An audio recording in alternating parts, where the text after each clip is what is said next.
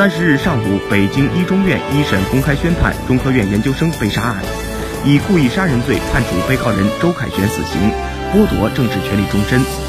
被告人周凯旋与被害人谢某是高中同学。二零一六年一月，周凯旋因与谢某在同学聚会时发生口角，便怀恨在心。二零一八年六月，周凯旋来到北京，与谢某在外吃饭时，用事先购买的尖刀猛刺谢某胸背等要害部位。导致谢某死亡。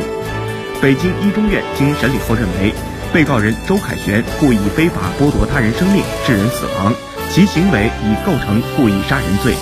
依法应予惩处。经鉴定，周凯旋具有完全刑事责任能力，且其虽然具有自首情节，但所犯故意杀人罪罪行极其严重，不足以从轻处罚。